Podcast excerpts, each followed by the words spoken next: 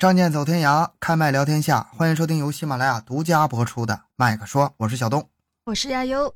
盒子，今天咱们还是讲案子啊。嗯，讲案子之前，就是想从一个前不久有一个新闻，哎，你们注没注意到？就是有一个那个哪个？那个那个就那个 那个大连，我说我说你就知道了，你可能有印象啊，当时挺火的。嗯，大连有一个宝宝马车撞死了很多人，那视频那个视频嗯看过吧？嗯，是五月份的时候，对，五五月份的时候，这个事件在当时在网上传特别火，因为这太可怕了。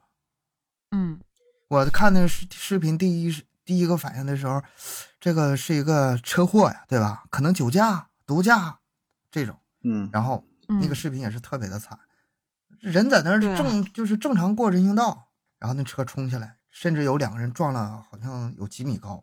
都碎了。我觉得那个人呢，我看那视频，感觉人、人都撞撞碎掉了。天啊！撞他太惨了。这这种事件特别容易引起人的共鸣，因为你说谁每天不走个道儿不过个马路啊？好像就是发生在我们身边的事儿。嗯后来才知道，他这个不是交通事故，不是意外，就是嫌疑人他是故意的报复社会。好像说是投资失败是吧？好像我对对记得是。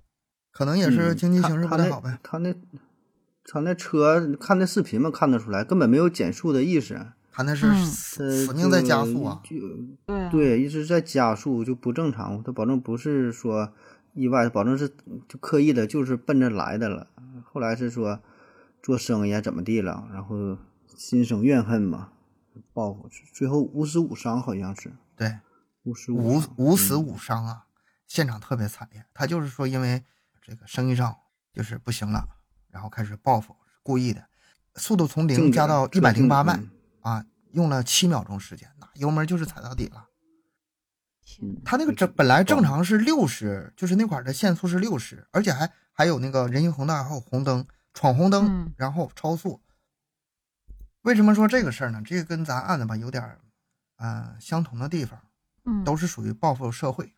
我个人是这么理解，他没有具体的跟你有什么仇，有什么怨，也不是为了劫财，也不是为了劫色，哎，就是想找人发泄一下，然后就造成这么一个事件。啊，我说这种情况吧，现在这种人可能也不占少数啊，就是心理上可能有一些异常，只不过很多没表现出来哈、这些是爆发出来的事儿也不少。之前还有一个什么，那个有一个呃开车开车就是公共汽车吧，公共汽车有一个这个案子也是，还有那些是砍那个小学生砍幼儿园的，呀，头几砍幼儿园这个也是，对也是一种。是吧？砍幼儿园都是好好欺负啊，搁这地方真就是心理啊，心理变态啊，感觉。我觉得这一两年吧，这种事情挺多的。就是我曾经看到过一个新闻报道，他说可能也是跟疫情有一定的关系。就是疫情嗯开始之啊后嘛，就是人都会处于一种自愿和约束的状态。嗯，可能嗯就是短时间看不出什么，但是如果这个疫情战线拉得太长，有些人的心理就经济又下滑嘛，很多人失业啊，然后又受到压力各方面的影响，对，就会有一些报复性的这种事件出现，而且我觉得也跟现在咱们的内卷各方面的焦虑有一定的关系吧。反正确实找不着什么发泄的渠道。对啊，你说现在加上现在疫情这事儿哈，咱说经济方面，再有就心理上感觉这个疫情就过不去了，反反复复的，一阵儿一阵儿的哈，确实挺容易让人这种有点迷失，或者是说怎么，反正就不跟以前状态就不一样了，没有发泄的渠道，我？记得前几天还看到一个新闻说，就是现在工厂啊，很多工厂都是已经放假了，就提前还有那么久才过年了，都已经提前嗯两三个月就开始放假了，就很多人都失业，就处于这样一种状态的话，很多人心里面他过不了自己心里面那道那道坎。这个提疫情吧，这事儿吧，我个人心态还是调整挺好的。你别看就是是做主，你主播你你跟疫情，你这要不然你天天搁家一闷着，角度不一样，影响？角度不一样。虽然对咱们这个影响比较小，但是它还是有影响。但是我角度不在这儿。你要这提这个，我多提一句啊。嗯，我觉得疫情现在你往大了看，有点像什么呢？咱们世世界强国，现在美国说是最强国吧？它是怎么强起来的？嗯它最开始可不怎么地啊，那经济也不怎么样啊。但是人家在一战开始发生世界大战，跟他没什么关系，他后期才参战。一开始可嗯全是在后面啊畏畏缩缩的发那个这个词儿可能不太适适合啊，哎，就安心的发展经济，哎，赚了很多钱，然后就就崛起了。后来包括二战什么的，就就崛起，它崛起没有多少年。但是中国这一次的疫情跟一战非常像，各个国家都都被这个疫情搞的这个，你看中国现在咱们控制的严吧，但是只是严而已，对吧？那很多别的国家呢，从咱从这个角度停停止了，经济停止嗯了，都是死人呐，真死人呐！美国我昨天看好像已经死了七十多万了，全全全世界现在这个统计还没结束呢，因为每天这数都在变，也有好几百万了。在这个疫情这种形势下，你说过了多少？就是现在已经多长时间了？两年了吧，将近。嗯，嗯，对，你再持续一段时间，这这这世界经济格局真的大变化了。而中国现在可以说是啊，抽身退到这个室外了。咱们可以比其他国家抢先一步发展经济。等到疫情真正结束的时候，那时候世界的经济这个对比，中国和美国是什么样，那就不一定了，对不对？很像美国那时候崛起的时候。你从这个角度再来考虑问题，咱们，呃，我也不是唱高调啊，也不是说什么为了支持国家呀怎么之类啊。当然这是这是咱们的义务啊，但是我不是说为了唱高调。你换个角度想的话，等到那个时候，哎，咱们开始享受这个带来的好处。塞翁失马，焉知非福嘛。哎，这扯得有点远了，哈哈，跟咱们今天主题扯得有点远了。我只是这个，完了，扯扯扯不回来了，看看你看你怎么还讲，咱不扯这个去了在这个这个可以单说一期节目的这个。我又想起一个案件是什么？是我刚上刚当上主播的时候，你又想起来一个与今天主题毫无关系的话题，我们可以聊一下。哎，这但是这个不奇怪啊，这这按咱们调性，这有什么可奇怪的？硬扯，哎，听友不在乎这个，咱们咱们怎么样都行。啥 讲啥，嗯我又想起另外一个案子，是我刚当主播的第一个讲的案子。现在回头一想，也是一个报复社会的。那个是什么呢？厦门公交纵火案，这是两啊千对，二零一三啊年的事儿。那个案件当时挺久了。给我是反正是吓够呛。一个公交啊啊门紧闭，然后有人纵火，拿汽油纵火，当时死了四十八个人，三十三个人受伤。你你想想，你如果说在车里是一种多么绝望的一种感觉，而且我每天上下班也是坐公交啊，嗯那段时间我都不敢坐了，宁可多走点道。他那个后来宝马撞的呢，你现在哎呦，这没法活了你现在。啥也不行。后来那个也是，就是经过 DNA 嘛，然后经过反复调查嘛，那个犯罪分子也当时在公交车上，也是各种生活不如意，然后呢想自杀，然后嗯找很多人垫背，就这么个事儿。这个案件给我当时冲击也非常大。他这心里挺复杂的，多种因素。你看现在就是有很多，你看网络上有人就是属于起起哄也好，或者咋的，就说要打仗啊，又如何如何呀，就希望。其实很多人他都是一方面吧，是他想的比较肤浅；另一方面呢，也是很多过得不如意的人，他才会有这种想法。反正我个人感觉是啊，就是那些混得好的、嗯活活得很滋润的，他保证是不希望发动战争，对吧？他希望这个保证是太平。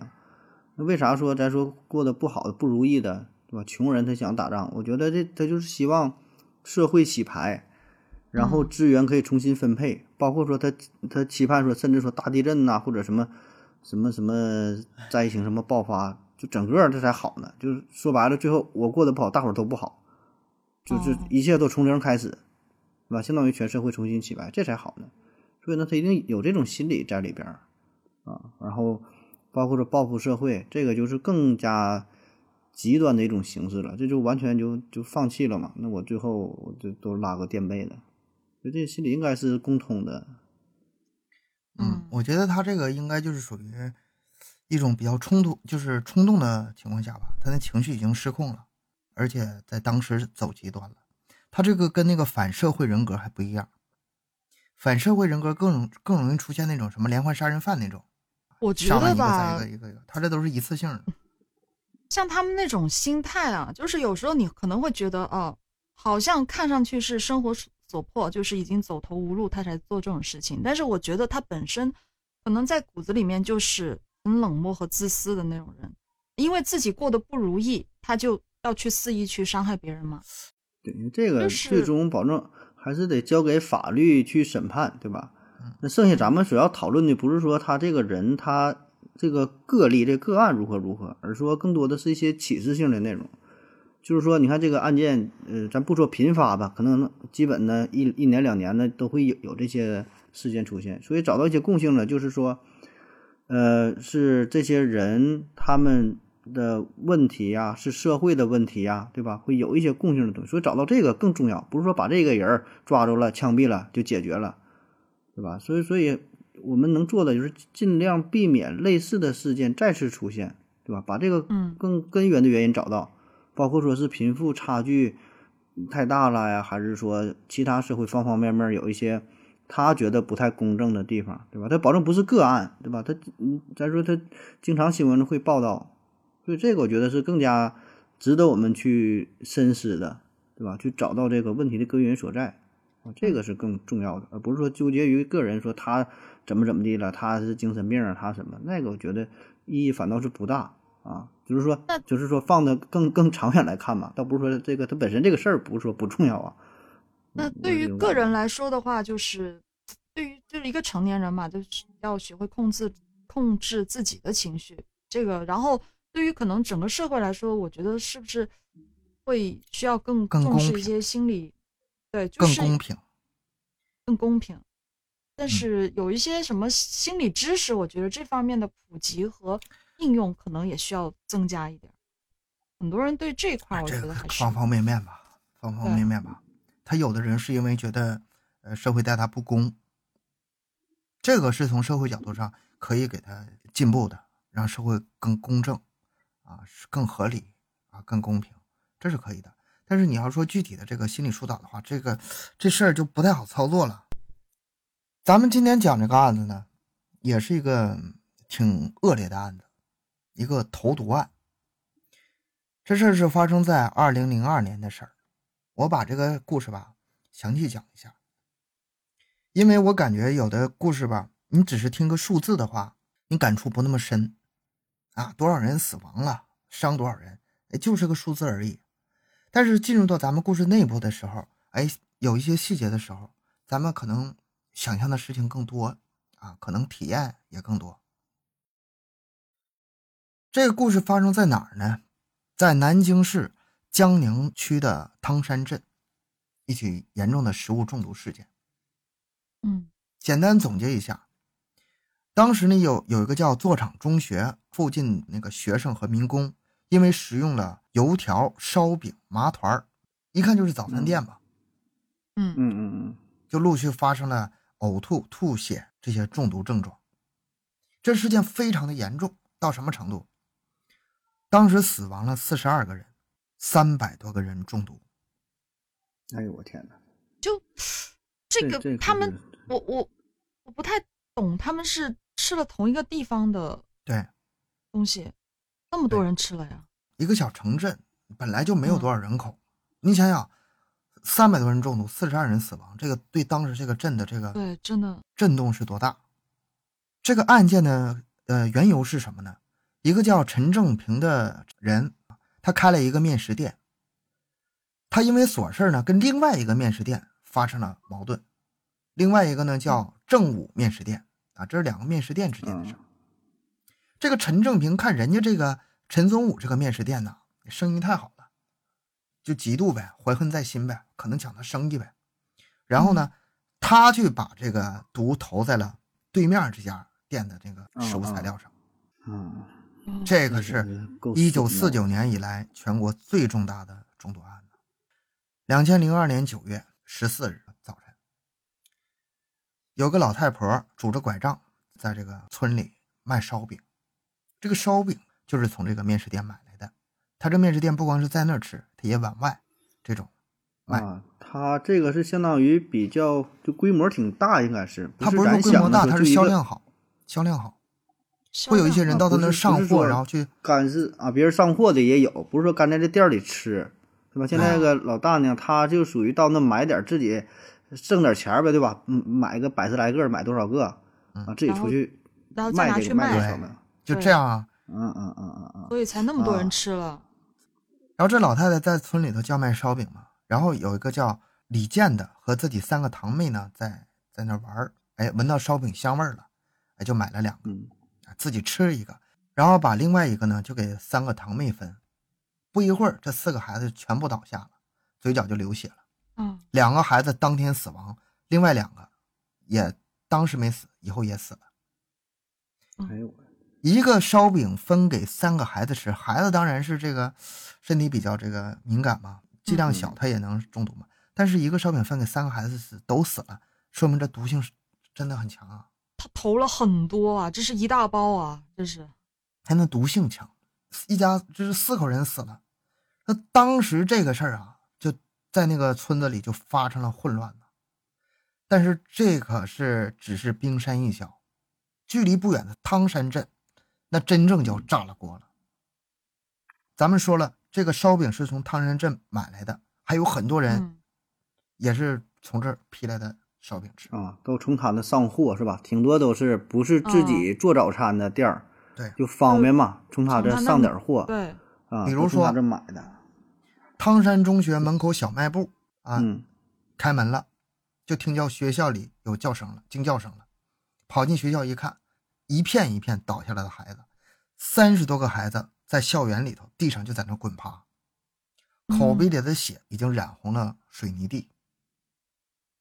当时是早上六点，还没有老师在，然后这些孩子们呢就哭着抬着同学就出去找车。你想想，当时多混乱，三十多个孩子。同样是小卖部，还有一个叫东湖立岛一个工地上的小小卖部的老板发现，一大早五个民工摇摇摆摆走进来，一个接一个就倒在他面前。一个民工紧紧抓着小卖部的铁栏杆，瞪大眼睛，喷着血倒下了。嗯，然后更多的民工一个一个一个一个倒下，有的倒在了茅坑里，一只脚还挂在坑中。就是很多人，就是当时已经数不过来了。很多人民工倒在地上的时候，手里那个烧饼啊，还有余温呢。啊，就拿着吃到一半儿嘛，啊是吧？这毒性反应太快了，嗯，嗯这很容易就是判断的。那这一看这种情况，这烧饼肯定是烧饼出问题了。这汤山镇的人就反应过来了，这出事儿了，不是小事儿。嗯，看那症状就是中毒，而且跟烧饼有关。简单介绍一下这个烧饼啊，这个烧饼在汤山镇是非常有名的，几乎说是无人不知、无人不晓，这是当地人公认的最好吃的烧饼。嗯，每天凌晨四点的时候，他那个铺子开张了嘛，几百斤面粉就进去了，这个量非常大。他那烧饼呢，不光是就是直接那个零卖，而且什么镇上的什么豆浆连锁店呐也卖、嗯难怪啊，还有刚才说那个老太太发往外啥的，对小贩附近什么学校啊、企业呀、都是大量的购买，非常受欢迎。人们发现这个烧饼有问题之后，哎，马上就赶紧互相奔走相告啊，烧饼有毒啊，烧饼有毒，大家注意，嗯嗯，还还手里还有，千万别再吃了。整个汤山镇所有的交通工具全都忙了起来，嗯，嗯，倒下的民工被送，就是扔上那个运送建材的卡车呀，就往附近的汤山医院就开。这卡车这来回呀，横七竖八，把那些中毒者呀来回跑了很多趟，才把民工送完。到医院的时候，就能看到整个汤山医院已经被中毒的人群占满了。当时医院还没上班，比较早嘛，值班医生和护士吧，根本就难以应付这种场面。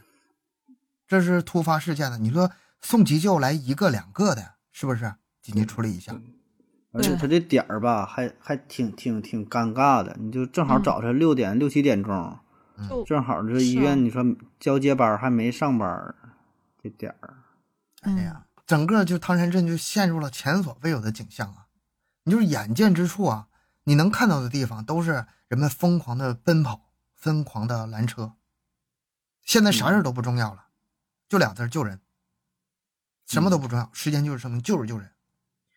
然后呢，有的学生就跑到那个街上求那个小三轮车夫去救人。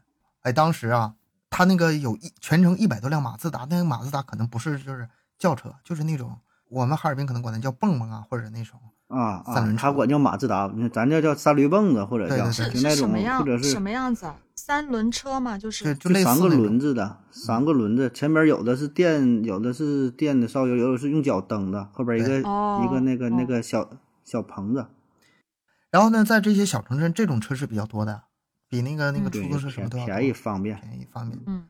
这个时候，这些车就一百多辆，就全都组织起来了，救人。这时候也不挣什么钱了，救人。有的车就这么来回跑跑跑跑四五嗯。趟，嗯你就想想当时这个是个什么场景？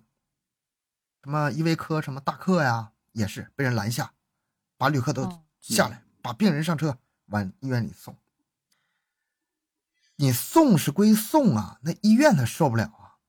汹涌而来的中毒者就像决堤的洪水，就迅速把这个镇上的还有另外一所医院八三医院，还有那个什么外围的麒麟镇医院，什么孝陵卫医院，就这么几家医院，小镇能有多少医院？呼呼的往那儿送，都堆满了。还有一些黑车也是，嗯有一个黑车司机还说，他送一个病人的时候，那个车开到半途，倒在前座上一名已经昏迷，就是已经昏迷的中毒者，全身挺直，然后浑身抽搐，啊，两只手死死抓住这个驾驶员右臂，啊，大喊：“你要干什么？你要干什么？”就已经神志不清了，嗯，然后就口吐白沫，白沫倒下去，就就死过去了，就没再活过来。从六点到六点四十这段时间，整个小镇一片混乱，毫无秩序可言。但是整个小镇的人们嘛，还是非常的这个自发啊，组织营救。嗯也是一边挺挺团结的呗，一起对啊一起这个互相帮助。嘈杂声中，人们这个口口相传呐、各种消息啊，但是事情还是越来越乱。哎呀，这个案子真是，哎，有一个家住陈家庄的陈志明在菜场里买菜，就想起这个丈母娘啊要来家中住几天，一寻思这丈母娘远道来的，啊，给她整点好吃的呗，嗯就到离菜场不远烧饼店买几个烧饼回去给老人当早点。嗯，还挺有名的嘛，是吧？这当地有，名的小吃，当地有名的 好吃。从镇里骑车回沈家庄需要二三十分钟时间，结果呢，这个阴差阳错，就是烧饼有问题这事儿他不知道，嗯结果骑车回去了，他的母亲就也被烧饼毒死了，丈母娘在医院抢救。七点十分左右，家就住在菜场不远的戴兴贵也没有得到这个烧饼有毒的消息。他在家中吃完了一块烧饼之后，剩下一块，问这个他的女儿说要不要吃，然后女儿说早饭已经吃饱了。嗯，戴兴贵就吃另外一块，哎，剩下四分之一的时候就挺不住了，就是一头栽倒在家中的沙发上。他这个女儿戴婷算是捡了一条命。躲躲躲过一劫。对是，在严家村儿放假在家的九岁的严文斌和四岁的堂弟，哎，一说这俩年龄我就就虐心呐。我家俩孩子也差不多这年龄。这两个孩子呢，在家门口玩儿。村里一位经常来卖早点的老太太经过这个门口的时候，哎，嗯九岁的严文斌就买了一块烧饼，一个麻团儿自己拿了烧饼，把麻团儿留给弟弟。结果他死了，弟弟活了下来。生死就在一线之间。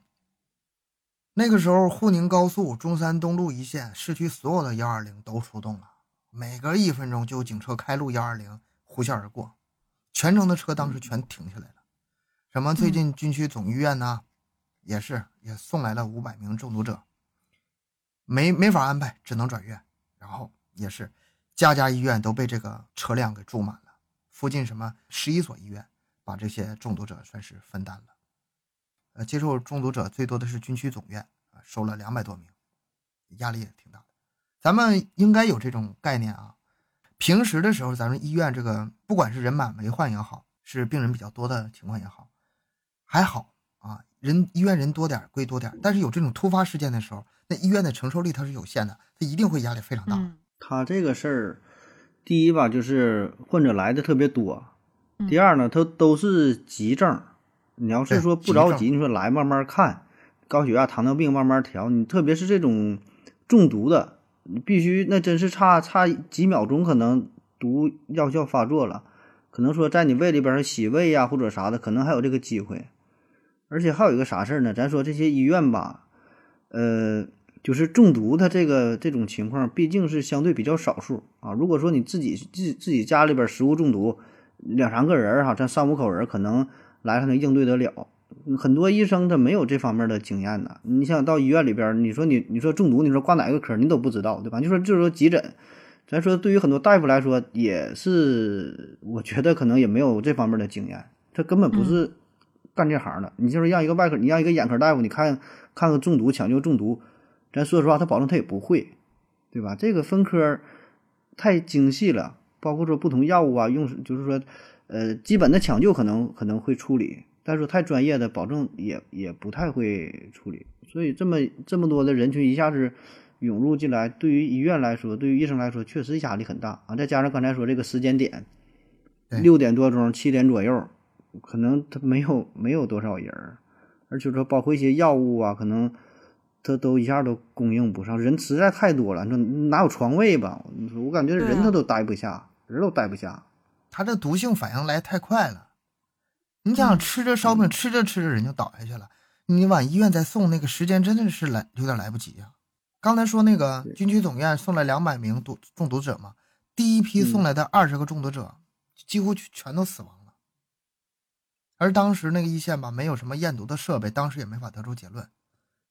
那对我就说嘛，这个一些设备啥的确实跟不上，确实咱说这也不是不是说医院怎么如果说这保证是这么多人，你你你一下涌入进来，设备啥抢救设施啥的，它保证不够啊。你这这个你说咋处理？对啊，但是医院吧，也算是尽了最大的呃努力吧。嗯，最大努力了呗。各个这个车呀，陆续的往医院送的时候，这些医生啊就处理手上一听说来车了，急忙到门口一辆一辆接，一辆一辆接，那就是抢时间呗，时间就是生命呗。嗯中毒者最大的反应是抽搐。在四五四医院，七十一岁的老人秦明玉，双手和腿脚绑在床上，尽管洗了胃，毒素已经进入了肝脏，整个床都因为这个抽搐咯嘎作响。嗯老老人拼命喘气，而他还算是好的，还活了。他八岁的小孙女儿，因为吃了爷爷买的半块烧饼，已经死亡了。哎，它这里边真是啊，这时间点挺多都是小孩上学，嗯，小孩上小孩子小孩上学，对对，死了很多小孩。一位哈尔滨的民工，因为太疼啊，把自己舌头咬断了。结果，当时当护士把这个舌头往回塞的时候，他已经死了，就就就疼到这种程度。哎呀，当时整个医院呢，你想想，除了这些患者呀、那些家属什么的也都也都来了，啊，人山人海的，有人就嗯当场就在那放声大哭啊。整个汤山，然后再往后，整个南京，在这个上午彻底震惊。警方很快成立专案指挥部介入调查，民警分开数路展开迅速展开工作。首先对这个宗武面食店采取封查措施，不让任何人进入现场。这个面食店面向农贸市场大街，是四周敞开式的作坊，没有任何防盗措施。加上案发之后，现场遭到店主因为害怕而造成的破坏，给勘查带来较大难度。但是这个现场很快这个就找到有价值的检材了，就马上研究呗。结果从那个面粉、芝麻、白糖、食盐还有油都检出了毒药成分。从中毒人员吃剩的麻团、油饼还有那个呕吐物也检出了相同的毒药成分，就是这个毒源很快就找到了，就是你这个嗯，店里的这个食这保证不难，这是不难的，对，嗯有明确的，这个不难。就是有关联。那这个案件就很快就定性了，这是一个性质非常恶劣的投毒案件呢，也能推断出他这个投毒的时候那个毒物呢是粉末状。这种情况下，第一个时间就让人反应，这应该是矛盾，加害可能性比较大。首先把这个店主控制住，这个陈宗武啊，面食店的店主，咱们开始讲了啊，不是他下的毒，是他的这个竞争对手，对吧？但是在这个时候呢，嗯他家火嘛，对他家卖的好，警方就首先是先把这个店主给控制住了，你有责任的，对吧？然后开始走访调查摸排。后来发现，哎，这个因为中午面食店这个食品口味好啊，经营有方啊，生意太火，所以说其他的六家早间早餐店相对这个生意就非常清淡，那嗯他们就有点嫌疑。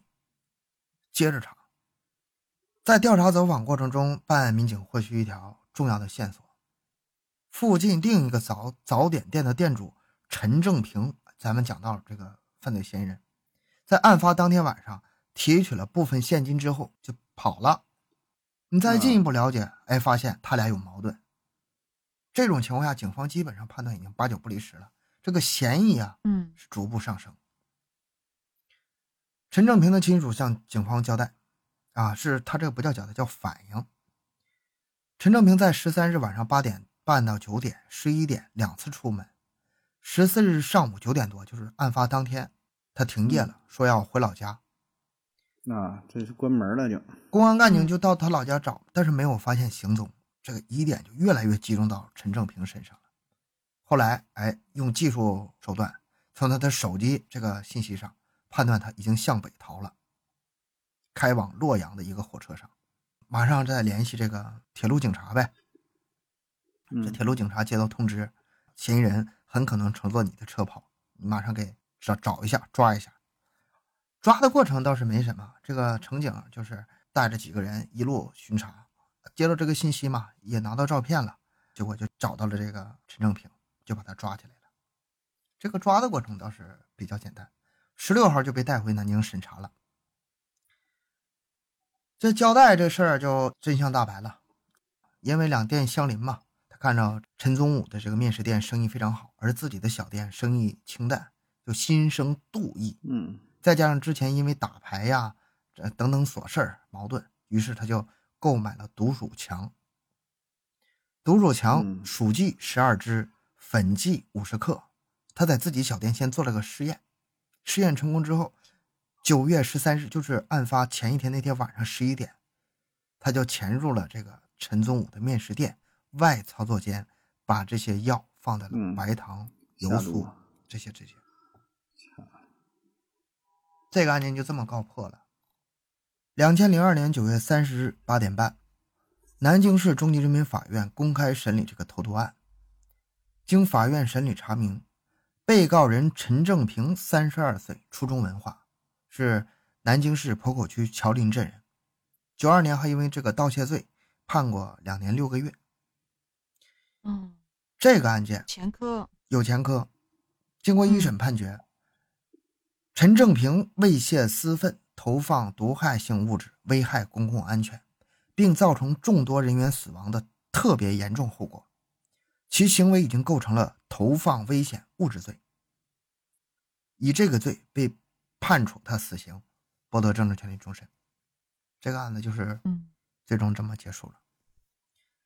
节目刚开始的时候，那个驾车那个事儿，撞人那事儿，他那个也是危害公共安全，他那个也不是交通肇事，也不是交通肇事逃逸。危害公共安全的话，你这事儿就比较比较严重了。嗯，性质性质不一样了。像他这个行为，他是跟那个店主有私人恩怨，嗯然后去做出这种事情的话，他有三方面因素，第一个就是说，当时是矛盾比较深嘛，也是比较情绪也是失控了嘛，就是我就要干这事儿，我就要害你，这是第一个事儿，从他本身。第二个事儿呢，他想把这个人生意就是彻底整黄之后，可能对自己生意以后有好处。而第三个事儿，他可能没没想到自己能被发现，他觉得自己挺隐蔽的，他敢下手。那个真是这想的有点儿想当然了吧，太天真了吧？天真了，太天真了。不知道，不不知道你当时人是怎么想的。哎，这么一说，这个跟报复社会还是还是稍微有点有点区别哈。嗯，有区别不太一样。对，他他不是他的，他根本就没想过是报复社会，他想的是报复这个人。他是通过伤害更多的人的方式来报复他，他不是说想把这店主毒死，他就是想毒那些客户。嗯，但是他可能也没想到，就是造成啊，这这死了这么多人，这么严重，对，没想到。其实他这个想法，咱真是不太了解他当时怎么想的啊。但是吧，我个人感觉，第一吧，就是你说投毒，你说要是说。呃，用一些其他的方式，或者是咱说投点别的毒啊，让比如说吃完拉肚子了啥，给他破坏了他家这个这个声誉这个形象，那其实对他来说也没有什么好处，因为啥？你这都是挨着的，他不吃他家，他很他也不会吃你家。我个人感觉啊，你看现在你要做生意，真要做的好的是啥呢？就整个这一条街，嗯，都是做一样的生意，这才能带起来啊！一说吃饭，哎，都来这吃，这饭店这家吃完了，尝尝下一家。做的好不好吃，或者这家人多，哎，那我去旁边这个店你尝一尝。他这个真是太太初级了，这我觉得这个本身的思维就不太正常，本身这商业思维也不行。然后我真是不太不太一点没想明白啊，他这个只能说他智商比较低，我觉得。他那可能原来自己声音可能还行呗，然后这店是后开的呗，你开一个店，然后把我声音挤兑没了，那就。怀恨怀恨在心呗，我咱也没经过伤啊，我也就是不知道是不是不能感同身受他那种感觉，但是我个人我是不会这么思考问题的。你自己本事不行，你自己的产品不行，你去赖别人啊？如果这个店主他这个不是做的很好，换一家做的好，你再去读他家吗？这个我觉得这个着力点根本就不一样。你不想办法提高提高自己的产品，去想祸害别人。哎呀，是你像咱说扯得远点啊，就是就比如说咱主播行业，有一些人就会恶意的给别人打一些差评，哎哎，有有有，打一些这个分打低，但是你没有用啊，对吧？你给别人打的分再低，这别别人还是不听你这个东西，嗯，就是别人不听你，不是因为就是别人的更好选择别人，就是你那就是不好，你就是不好，损人不利己呗。嗯，对你真正真正做的好的是整个这个行业都做好了，一听，哎，这个讲的不错，那类似的，你像咱听科普的，哎，这个科普的我听的差不多了，更新这么慢，我听听别人有没有做科普的，下边一推荐类似东西，哎，这挺，哎，这也挺好，对吧？很多人都是就这一类的互相介绍来的啊，说你打压别人。这完全不成立嘛，起码咱这个圈儿是这样啊。嗯，比比别的圈儿人在这里，在这里我就是想插一句，就是有的时候吧，我们会在评论区发现一些什么样的评论呢？比如说啊，你某期节目下你说啊，哪哪哪个主播讲的更好？哎，有没有这种评论？你俩看见过吧？有，他有了。这个好像有吧？听友的本意是好的，也可能是想让我们学习一下，也可能是向别的听友呢推荐一下。但是大多数情况下，这种评论我是删掉的。为什么呢？跟听友解释一下，就是如果说你们评论被这么删掉，或者在别的主播那儿被删掉的话，这个不要生气，它是有原因的。因为有一些人坏啊，他会以就是别的主播的名义吧，我不是说留这个评论的这个人坏，这么留完这个评论之后，对那个主播实际上是不好的，会让别的听友以为是那个主播来你这儿宣传他。这不这就不地道，会对那个主播本身不好，不会对你这个评论。这理由说的，你这理由说的很牵强。不牵强，不牵强。他有，我经历过这样的人，他就是这么坏。比如说啊，你盒子，我小东，我上你盒子那个评论底下，一个就说小东好的话，回头你记恨的是谁？你记恨的是我。你可能会以为我派人过去的，或者我小号过去的，嗯，到你那儿拉人去了。实际上是对我不好，它会造成一个，呃，这个另外一个角度的，对，引发了不必要的一个矛盾。对，人家主播心都是好心，俩俩人本意挺好的，对，本意都是好意。那这种情况下吧，我我一般是直接删掉的。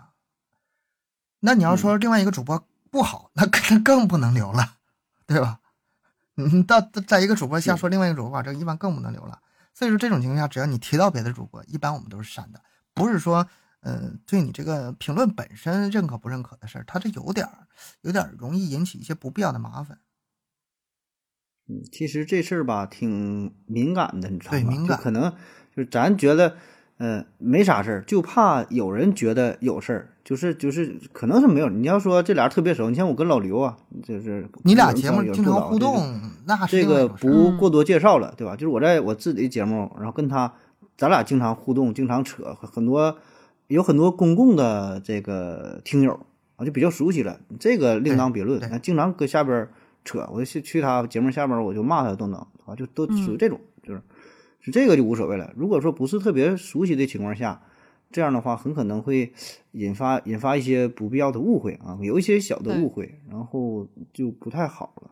嗯，所以这事儿要讨论的话吧，咱可以加咱们的听友群，啊，哎，在咱微信群当中你随便就随便聊。群里头随对你，你说你你说节目，你说谁好，你说咱节目不好，都都行，对吧？这个咱做这么多年了，这个事儿还是能够经受得起的。你说谁好，这怎么怎么地了，咱心里有个评判，确实比咱做的好，确实是好，不承认也不行啊。所以这个可以加咱们这个听友群啊，在这里肆无忌惮的去说，啊毕毕竟是一个咱们自己的一个空间，相对比较私密一些啊。要在整个平台上吧，还是一个公共区域，嗯，是吧？所以，嗯，所以这个还是大伙儿也是控制一下啊，控制一下。对，聊到这儿还有一个就是，另外就是加咱们听友群的听友啊，有的时候我们可能照顾不到，因为比本身我们可能群比较多，或者是忙工作什么，有的时候有听友容易这个因为争论呐、吵起来啊，甚至是骂人情况下都有，或者是一发一些嗯嗯、广告啊、链接啊，我们可能照顾不到。那这种情况下，听友吧，哎，圈儿我们一下，我们就处理一下就完事儿了。嗯，再再说回咱们今天这个话题啊，这个 案子可能是挺 挺挺久之前的吧，是零零零几年来着，我忘了，你刚前面说过嘛？是零啊零零二年是吧？，零二年，零二年，挺久的，但是他虽然他，嗯，不像不是说真正的那个报复社会的一个案件，但是就我们一开场讲到的那些事儿，我其实我心里面还是还是就一直都是惦记着那个报复社会的那个事情。这两年太多了，我觉得，嗯，无论生活有多难吧，还是得调整好自己的心情，保持乐观。有时候就算心里面再慌，我也希望能够保持善良。就是最基最基本的就是再苦再累，也不要忘了做人的底线。这是我听完今天这些我想说的。哎，我想说，主要还是控制情绪吧。其实道理他们都懂。嗯这种群体性案件最可怕的地方在哪儿呢？你没法预防。你要走在街上遇到这种事儿，你没法预防。嗯你，走个道儿，车了就这么故意撞你，真的很你在公交上有人故意送你看，对对，是吧咱说坐公交车的啊，然后你这嗯走路的，你这吃个早饭的，就都是没有什么说规律啊，不可不可控、不可防。你不是说是啊，自己有多少安全意识就能防得了的。对完全防不了，防不胜防，就是看运气，真的是赌运气。今天这话题有点沉重哈，每次到案子其实都有点沉重。下下下一期节目是是该谁了？把这个气氛调动起来，给我 再聊嗨点儿。行，今天节目就到这里吧。行，嗯，嗯，感谢大家收听，欢迎大家多多留言、分享、点赞。每周三、周日晚上二十一点更新，三七二十一。家庭有群联系主播可以关注我们的微信公众号“麦克说 Plus”，这里不仅仅是音频内容。咱们下期再见。嗯拜拜，嗯感谢收听。拜拜，拜拜，拜拜。